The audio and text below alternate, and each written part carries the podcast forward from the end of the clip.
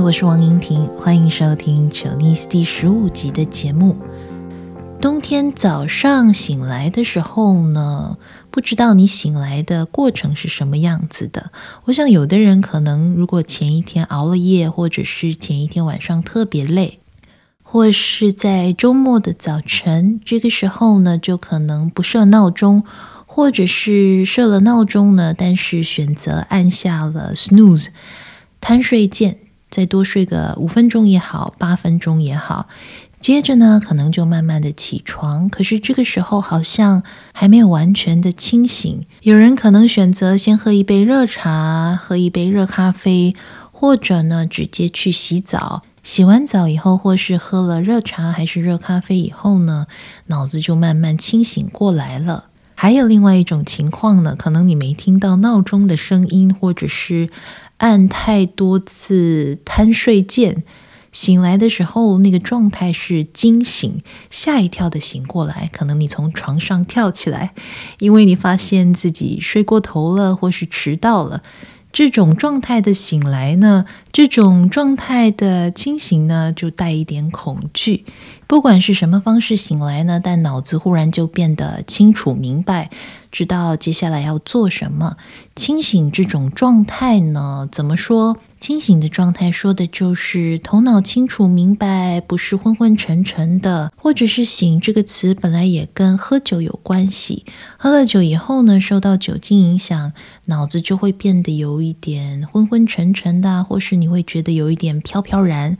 跟清醒的状态比起来呢，就怎么说，一些感官变得比较模糊吧。也有人喝了酒之后觉得比较放松，或者是想睡觉。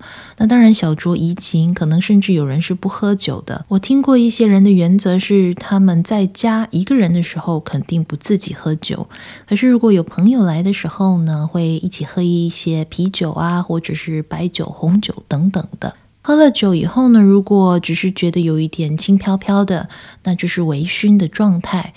那也有人喝太多的时候就喝醉了，喝得烂醉，隔天早上可能醒来还头疼头痛，有宿醉。醒这个汉字呢，是由两个部分构成的，左边是有这个部首，有这个部首就是喝酒的酒的汉字的右边，跟酒有关系了。右边是它的声音，也是它的意思，星星的星，星期一、星期二的星。其实我仔细琢磨了一下这个汉字，我觉得还蛮有意思的。不管是喝醉酒受到酒精的影响也好，或者是或者是从睡眠中醒来呢，都好像喝了酒的那个状态，脑子好像有一点，脑子好像不太清楚，有一点迷迷糊糊的或昏昏沉沉的。而它右边的星星呢，就好像在醒来以后，你就看到一些光芒，像星星般的光芒指引你，又要往该走的方向前进了。我们说一个人清醒，当然有很多意思，可以是一开始说的，早晨起床以后，嗯，喝杯咖啡，或者是洗个澡，有的人还会洗冷水澡，让自己快一点清醒过来。那也有可能是跟喝酒有关系，有的人甚至有严重的酒精成瘾的问题，依赖酒精来麻痹自己，有酒精成瘾的问题。那这个时候，他们特别需要接受一些治疗，让自己过着比较清醒的人生。说到这个喝醉，那也有一种情况就是酒醒了，从受到酒精的影响之后呢，慢慢的醒过来，身体慢慢的回到清醒的状态。嗯，说到喝酒或喝醉这件事跟清醒的关系，《楚辞》里面渔父有一句很有名的话，就跟爱国诗人屈原有关系，说的就是“众人皆醉，我独醒”。翻成白话的意思就是大家都喝醉了，只有我一个人是清醒的。当然，他说的这种清醒，说的是只有他还保持着正确的方向，没有迷失。他不受一些奸臣的影响啊，他不愿意同流合污。总之，他最后的下场是蛮惨的，他投河自尽，跟传说中端午节的由来有关系。所以他这里说的“众人皆醉，我独醒”呢，是有一种孤独感的。大家都喝得烂醉的时候，只有他一个人是清醒的，还一个人还继续坚持。这种孤独感呢，也让我联想到鲁迅很有名的《狂人日记》。狂人的意思在这里说的就是发疯的人。这个狂人也是很孤独的，他被自己的家人关在一个小屋里面吧。他不管看到谁，或者是跟谁碰面，他都觉得非常可怕，因为呢，他觉得每个人都要吃他，每一个人都会吃人，连赵家的狗呢，他也觉得很怀疑。赵家的狗看了他一眼，感觉也要吃他。而这个狂人日记里面的第一句话呢，是“今天晚上很好的月光”。这句话很有意思。如果你找一找网上一些关于《狂人日记》里面这个月光或月亮的解析呢，基本上可以从东方还有西方文学里面对月光的解读或对月亮的解读来看。首先，这个很好的月光，狂人一个发疯的人看到月光，如果用东方的传统来说，大概最嗯耳熟能详的一。句诗就是这个李白的《静夜思》，床前明月光。诗人李白呢，在一个秋天的夜晚，看到了地上洒下的这种白色的银光，好像一层银霜一样。他抬头的时候呢，看到了原来是皎洁的明月从窗外照进来的光，而不是洒在地上的一层白霜。而这皎洁洁净的月光，让他想到了故乡。而在西方的文学里面或英文词里面，lunar 或 lunatic，lunar 说的是月亮的，lunatic 说的是发疯的、疯狂的。我觉得最典型的。最典型的例子可能是狼人看到了月亮，在月圆之夜的时候，狼人会现出原形，从本来人类的样子变成了一只狼，让他发狂了。除了刚才李白的那首诗里面的“床前明月光”里面的月光来象征思乡的情节啊，或者是看到月亮有这种圣洁洁净的感觉呢，还有一个例子是也很有名。是跟张爱玲的《红玫瑰与白玫瑰》有关系的一个例子。这个故事里面有一个主人公，那在他的生活当中呢，他遇到了两名女子。故事说的就是他跟这两个女人之间的感情纠葛。红玫瑰象征的就是这个男主人公的情人，白玫瑰象征的就是他的妻子，圣洁的白玫瑰。有一段脍炙人口的描述是这个样子的，我念给你们听一听。也许每一个男子全都有过这样的两个女人，至少两个。娶了红玫瑰，久而久之，红的变成了墙上的一抹蚊子血，白的还是床前明月光。娶了白玫瑰。白的便是衣服上沾的一颗饭粘子，红的却是心口上的一颗朱砂痣。这段话的大意呢，就是如果呢跟这个风情万种、娇艳的红玫瑰跟他的情人在一起，日子久了，当时觉得再怎么诱人、再怎么明艳的红玫瑰呢，久了以后也会变成了墙上的一抹蚊子血，这个形容很生动。就是在夏天晚上睡觉的时候呢，可能你耳边有嗡嗡嗡的声音，醒来你觉得特别的生气，因为蚊子扰人清梦，你恨不得把它打死。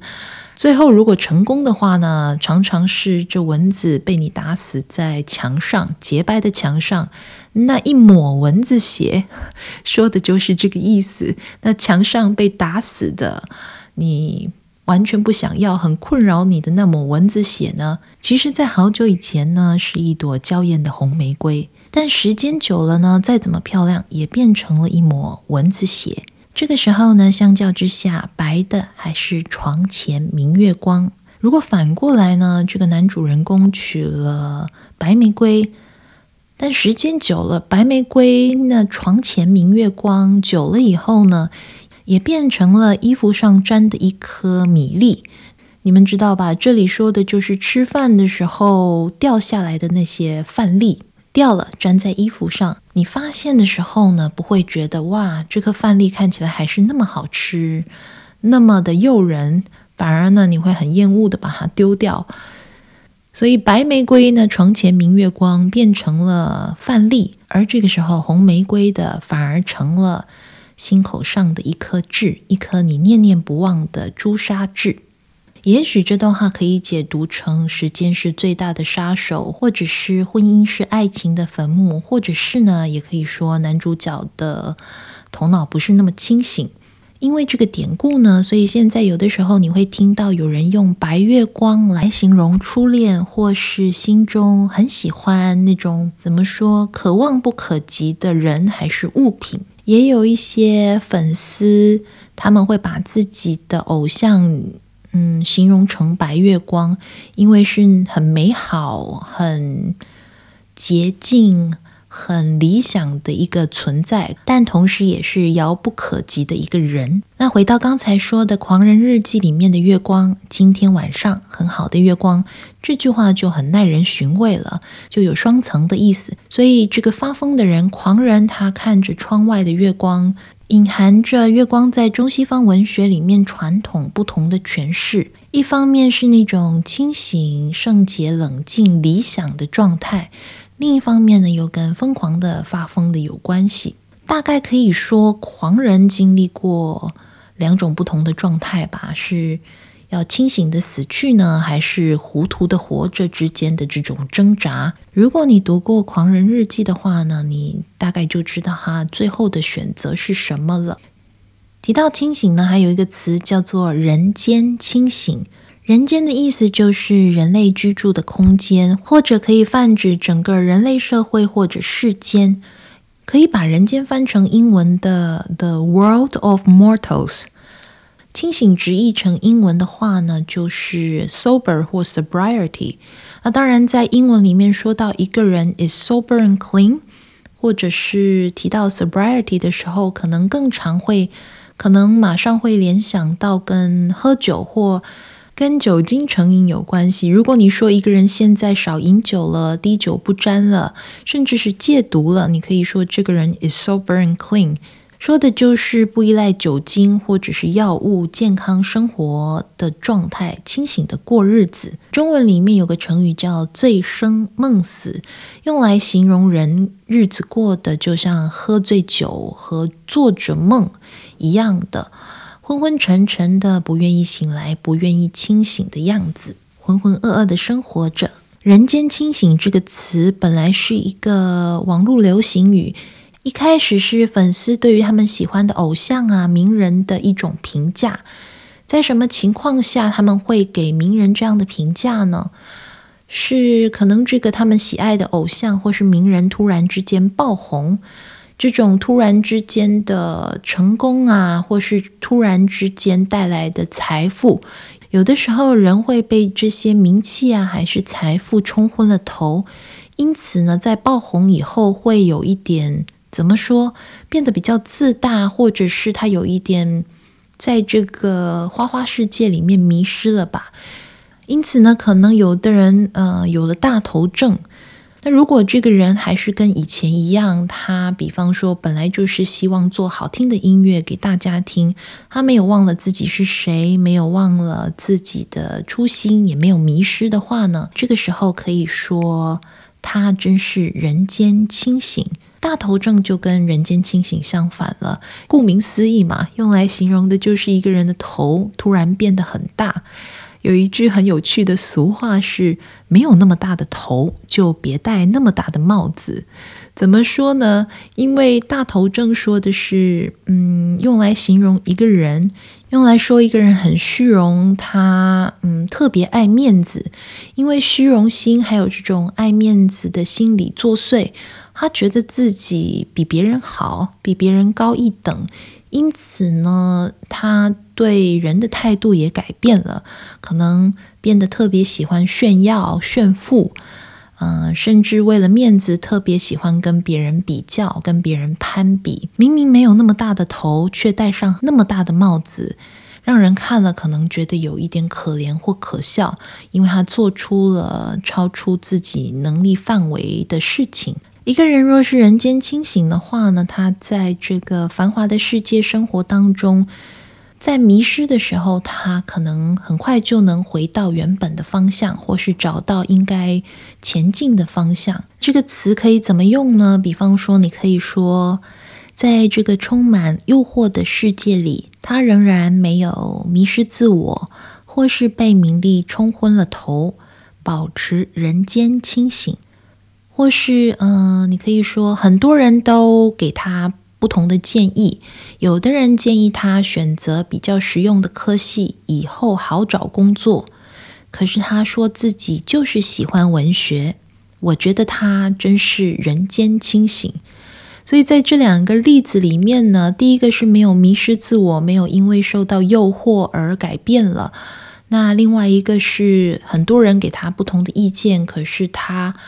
呃，听从自己内心的声音，或者不一定是听从自己内心的声音，可能这个人特别了解自己，知道自己适合什么，知道自己喜欢什么，或者是做什么事是对自己好的。这个时候，这种很理智的、很清醒的检视自己的生活，然后做出选择呢，就可以说这个人真是人间清醒。人间清醒，其实还让我联想到一个词，就是在日常生活里面蛮常听到的，就是随缘。以前我老觉得这个随缘这个概念好难哦，感觉随缘是不是随便呐？因为随缘这件事听起来好像是很轻松，就是你你觉得应该怎么做就怎么做吧，或者是现在大环境是什么样，你就。随着这个趋势，或是随着这种氛围，顺其自然吧。其实听起来感觉是有一点消极的。随缘的意思，基本上就是你按照事情自然的发展去进行，水流到哪里呢，你就跟到哪里去，顺势而为。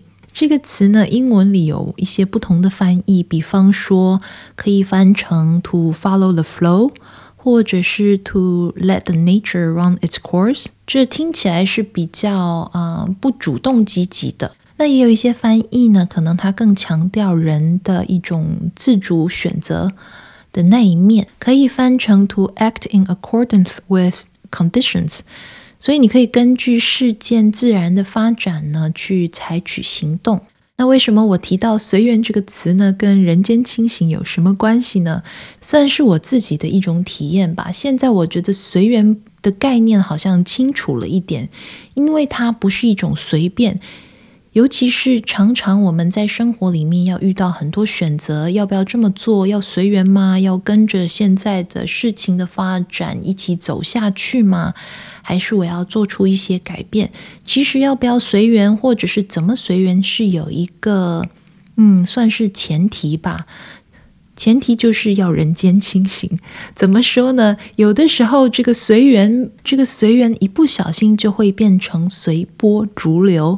就是当自己有一点昏昏沉沉，甚至不一定是昏昏沉沉，可能呃生活中特别的忙，你没有时间静下心来去呃思考，或是做一些重大的决定的时候呢，你可能想说啊，就这样吧，嗯、也不会怎么样，或者就是差不多就好了，或者是你可能想现在大家都这么做，我也就跟风吧。那这个时候可能因为没有多想，或是真的太累了。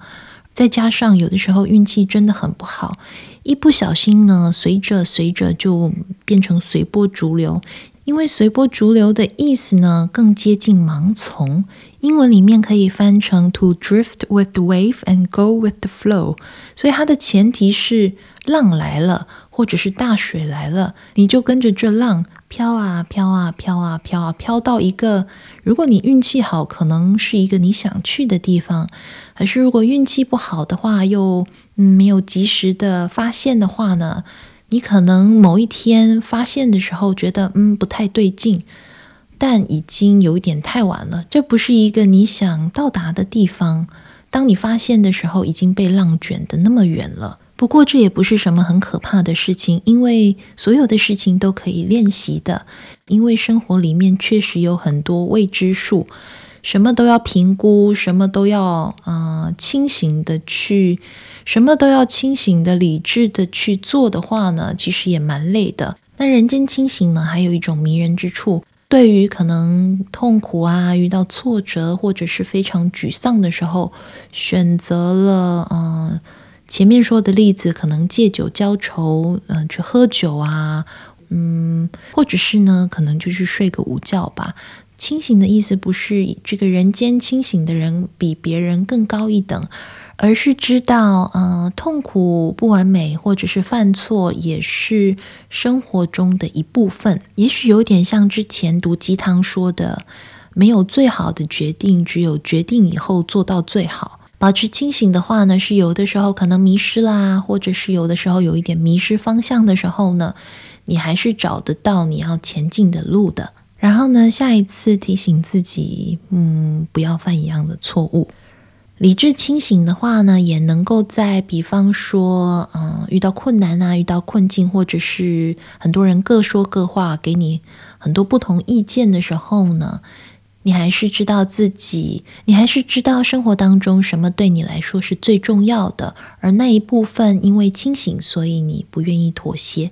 因为清醒，所以你知道妥协以后的后果是什么。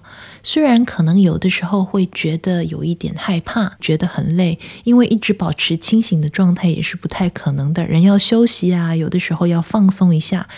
节目的最后呢，我想分享一个我算是小小的让脑袋清醒的练习。除了喝咖啡、运动、洗冷水澡等等的一些方法以外，这个思想训练还蛮有趣的。也许你们有时间的时候可以试试看。就是这个星期某一天，你吃晚餐的时候，你看着盘子上或者是碗里的食物，接着你开始想一下。这些东西是从哪里来的？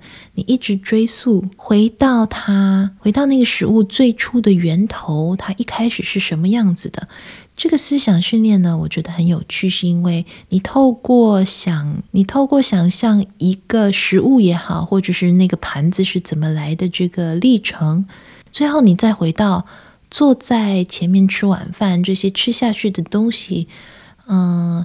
是有多少人的合作或努力才能才能变得那么容易取得啊？变成今天晚上的晚餐，一切看似很容易，其实又好像不是那么的简单。这个时候呢，心里会有一种蛮怎么说？这个时候呢，除了清醒以外呢，心里也会有一种蛮安静的快乐吧。好了，这就是今天的节目内容。谢谢你们收听，我们下次再聊。